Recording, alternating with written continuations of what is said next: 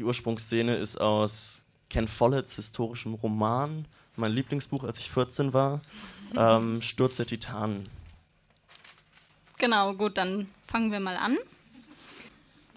Sie standen in der Gardenian Suite neben dem Bett mit seiner Staubdecke und hatten die Arme umeinander geschlungen. Ethel saugte an Fitz Zunge, biss in seine Lippen und leckte seinen Gaumen. Gleichzeitig streichelte sie sein Haar, hielt sich an seinen Nacken fest und, hob, und schob ihre Hand unter seine Weste, damit sie ihm mit der Handfläche die Brust reiben konnte.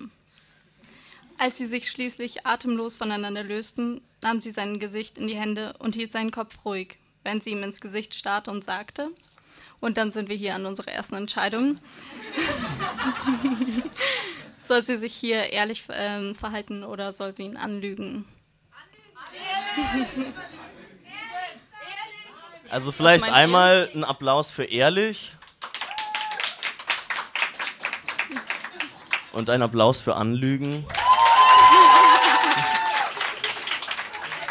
Kurz, kurze Zwischeninfo. Ähm, ihr habt euch jetzt damit den Weg verbaut, dass ich hier heute noch für euch singe. Oh. Sorry. Du bist so schön. Sie beugte sich vor und küsste ihn noch einmal. Fritz ließ sich langsam aufs Bett zurücksinken und zog Ethel mit sich, bis sie auf ihm lag. Sie war schlank und zierlich und wog kaum mehr als ein Kind. Ihr Haar löste sich aus den Nadeln und Fitz vergrub die Finger in ihren glänzenden Locken. Nächste Frage. Soll er ihr das Bein streicheln oder sie um einen Gefallen bitten?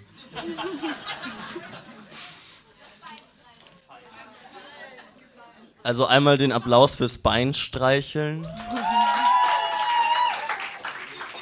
Der Applaus für den Gefallen.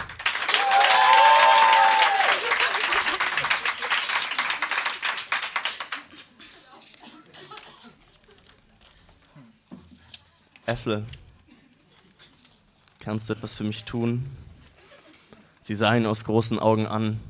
Er grub weiter in ihrer weichen Mähne herum. Es ist mir ein Herzenswunsch. Sie stemmte sich empor und blickte ihn neugierig an. Du weißt, ich würde alles für dich tun.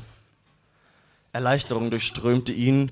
Er schob sich von sich herunter und griff in die Schublade des Nachttischchens. Seine umhertastenden Finger fanden schnell das, was er suchte. Ich wollte das schon immer mal machen. Willst du mir nicht endlich verraten, worum es geht? Dein Haar. Es ist so wunderschön. Es hat genau die gleiche Farbe wie die, Mähnes, wie die Mähne meines Lieblingspferdes Maharaja. Es ist leider viel zu früh von uns gegangen. Die Erinnerungen an den letzten Moment trieben ihm noch heute Tränen in die Augen. Maharaja war bei einem sportlichen Polospiel an einer Erhebung gestolpert und hatte sich das Bein gebrochen. Fitz selbst hatte den Abzug gedrückt, um ihm weitere Qualen zu ersparen. Seitdem war sein Leben nicht mehr das gleiche. Jetzt die alles entscheidende Frage. Soll sie weiter auf ihn eingehen oder ihren eigenen Gelüsten folgen? Ein, ein, einmal, wer möchte die Pferdefantasie weiter hören? Keiner. Nur Guido. ähm, und die, die eigene Lust der nachgehen.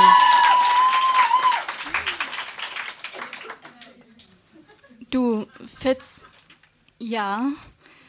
Ich weiß nicht, ob ich dafür bereit bin. Ich weiß nicht, ob wir dafür bereit sind. Verstehst du?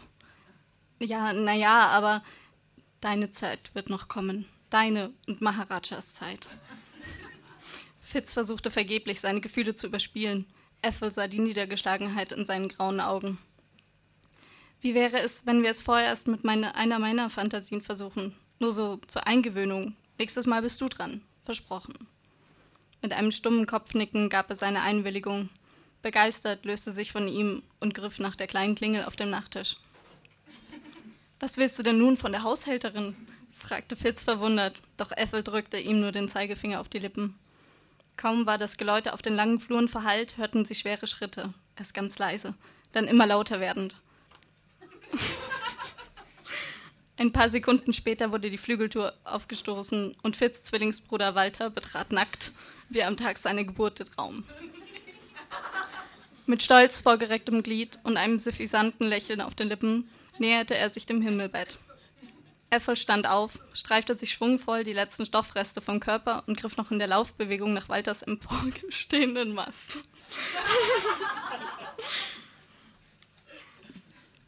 Während der unter Ethels raschen Bewegungen schon bald zu stöhnen begann, blickte Fitz traurig auf sein kleines, kleineres, aber nicht minder steifes Glied. Er wünschte sich so sehr, das alles würde ihn kalt lassen. Seine Mätresse und sein Bruder, das war doch krank. Aber er konnte sich nicht helfen, wie die beiden so dastanden, Walter zurückgelehnt mit halbgeschlossenen Lidern und Ethel davor, inzwischen auf den Knien. Er war so erregt wie noch nie zuvor. Zögernden Schrittes näherte er sich dem Paar. Walters enormes Gemächt verschwand völlig zwischen Ethels feuchten Lippen. Fitz blieb vorerst nichts anderes übrig, als sich der eigenen Sache selbst anzunehmen. So schlich er um die beiden herum, unfähig den Blick abzuwenden. Als er die beiden gerade zum zweiten Mal umkreist hatte und sich endlich traute, näher an Ethels Hinterteil heranzutreten, stand diese auf, nahm Walter bei der Hand und führte ihn zum Bett. Fitz wollte schon protestieren, seinen rechtmäßigen Platz an Ethels Seite fordern, doch sein Mund blieb stumm. So war es nun schon immer gewesen. Sein Bruder nahm sich, was ihm gefiel, und Fitz blieb zurück, allein. Als die beiden begannen, es nach Art der Hofhunde zu treiben, konnte Fitz sich es nicht mehr an sich halten. Mit einem Kampfschrei wollte er sich in das Getümmel werfen, kam Schritt um Schritt näher, bis er nur noch eine Handbreit von Ethels wippenden Brüsten entfernt war. Da trafen sich ihre Blicke. In Sekundenbruchteilen changierten die Gesichtszüge von Ekstase zu Ekel. Mit Abscheu starrte sie Fitz entgegen, löste, ohne den Rhythmus zu verlieren, die rechte Hand aus dem umkrallten Laken und stieß ihn gegen die Stirn. Von der Wucht des Stoßes überrascht, stolperte Fitz über die eigenen Füße, schlug nach hinten um, knallte mit dem Kopf auf die bloßen Dienen und sein Gesichtsfeld färbte sich schwarz. Das war's.